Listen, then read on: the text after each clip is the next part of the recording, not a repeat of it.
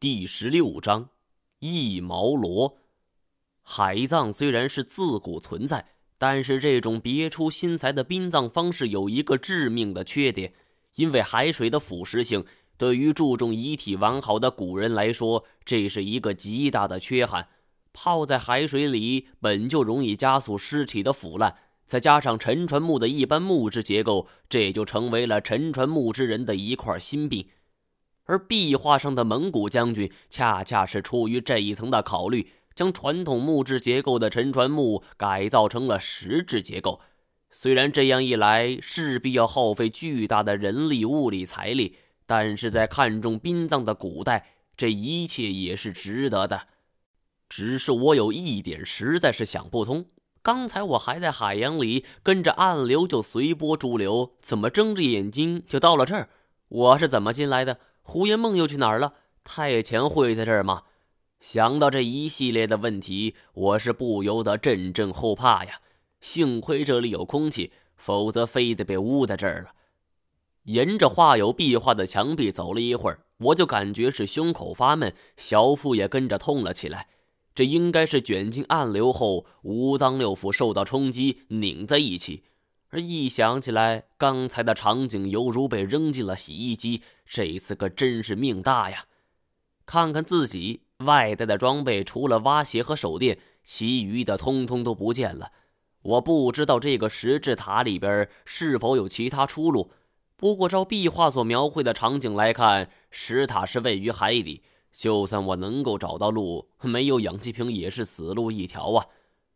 我的内心是渐渐不安起来。这种恐惧感是越来越强烈，这座石塔很可能就是自己的坟墓了。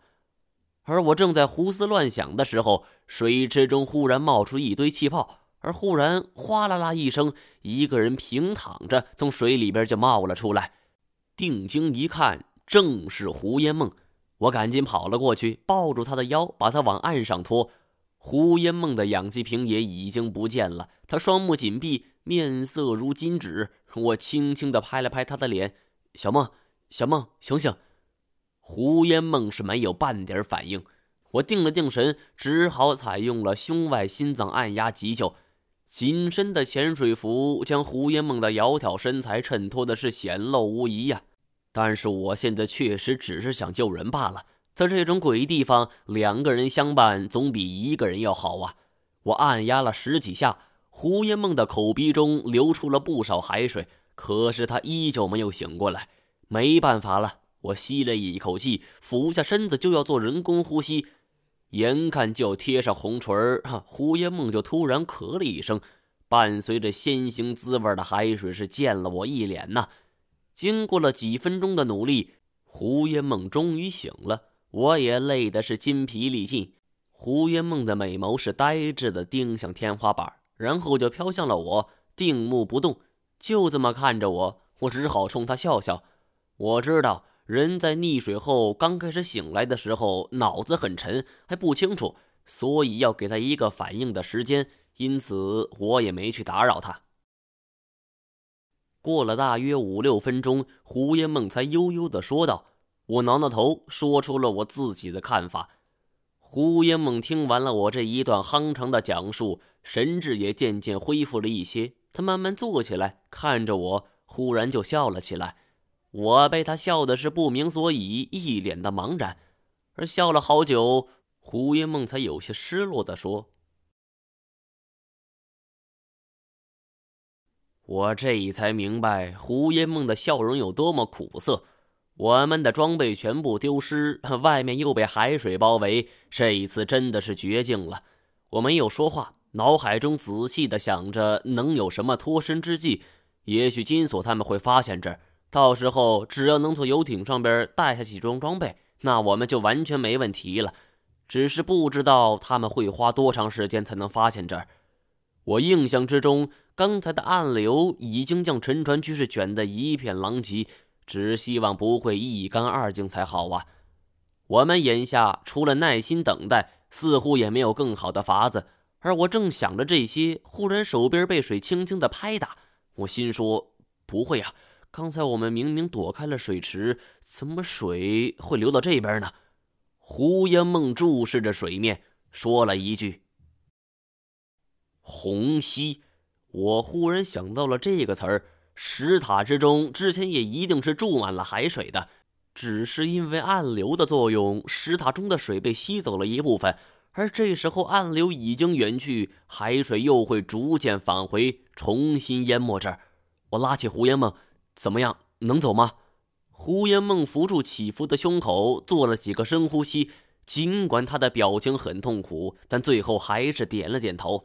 这时候，水池中的海水已经漫到我们脚边。我扶住胡烟梦，说道：“这里随时可能被淹没，走上二楼。”这一座石塔的面积很广。一层的面积大概有五六个篮球场大小，而即便是这样，在汪洋大海之中，它也显得是微不足道。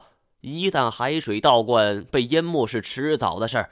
石塔内部左右各有一架石质的台阶，我们只能先摸索上楼，剩下的再做打算。石质楼梯的台阶左右各有一根柱子，上边是布满了风干的蜡油。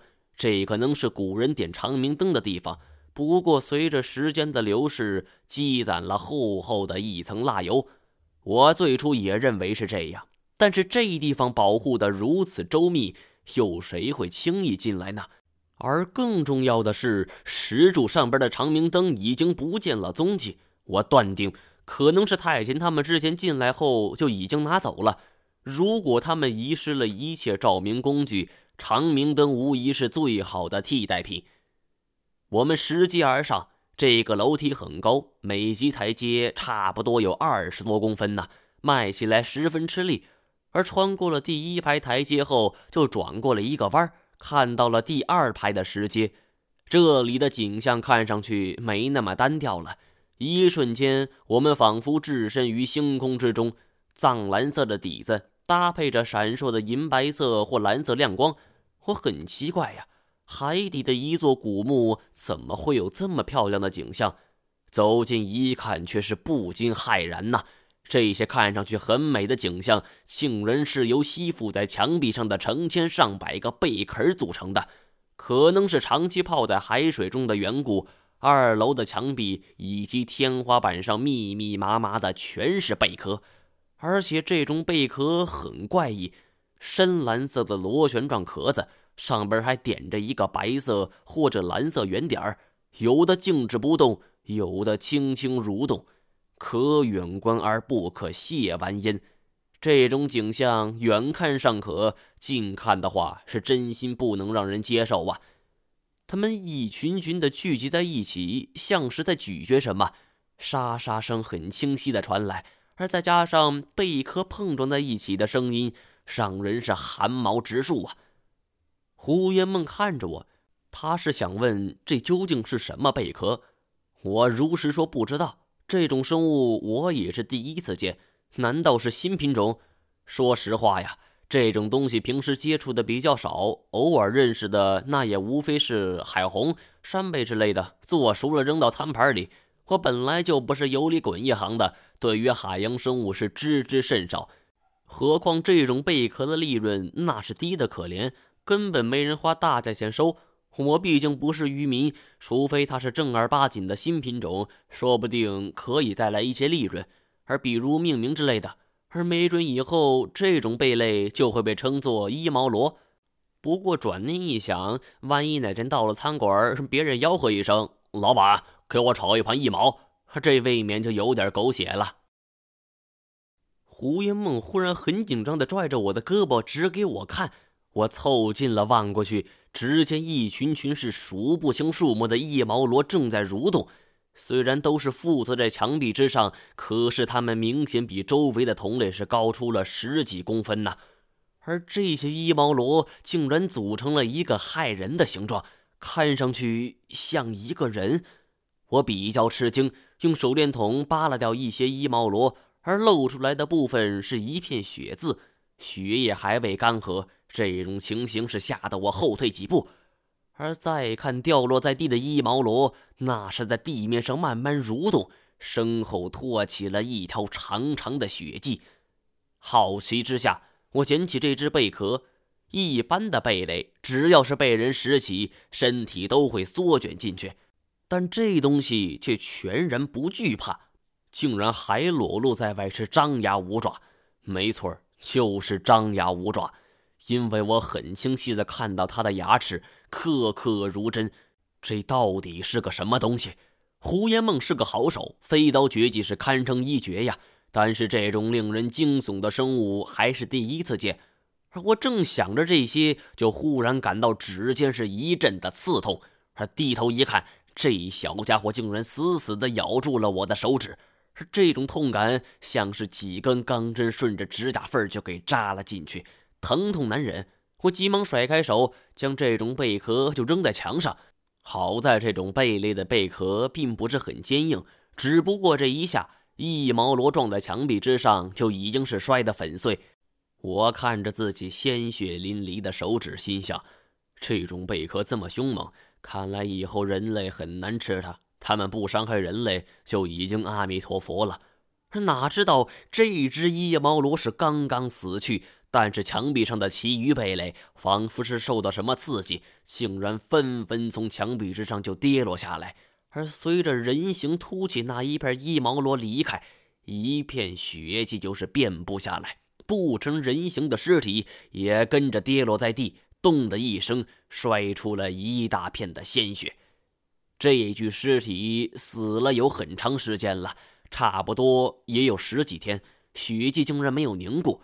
他的脸已经被啃湿了一大半，认不出来本来的模样，而身上穿的潜水服也已经是破破烂烂，浑身上下的皮肤竟然没有一块是完好的，就像是一个蜂巢。看样子，这些被命名为“一毛罗”的家伙，应该就是凶手了。胡烟梦见到这么恐怖的尸体，吓得大叫一声，就躲在我的身后。这也不怪他，功夫再好，也终归是女孩啊。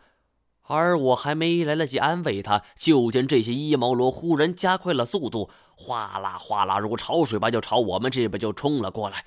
我心中一惊啊，这些家伙难不成也有嗅觉？闻到了新鲜的血液，这也有点太夸张了。我虽然不了解海洋生物，却也知道大部分的贝类都是要腐蚀性的溶液来消化食物的身体组织，然后慢慢吸食。毕竟这东西没牙齿啊。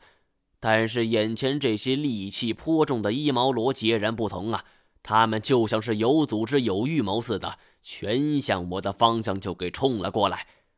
好在他们的速度并不快，我拉上胡烟梦，冷静地说：“我们走。”什么？胡烟梦抬起手来，指着台阶的方向，而我赫然发现那里只有一面墙，没有出现台阶，死路。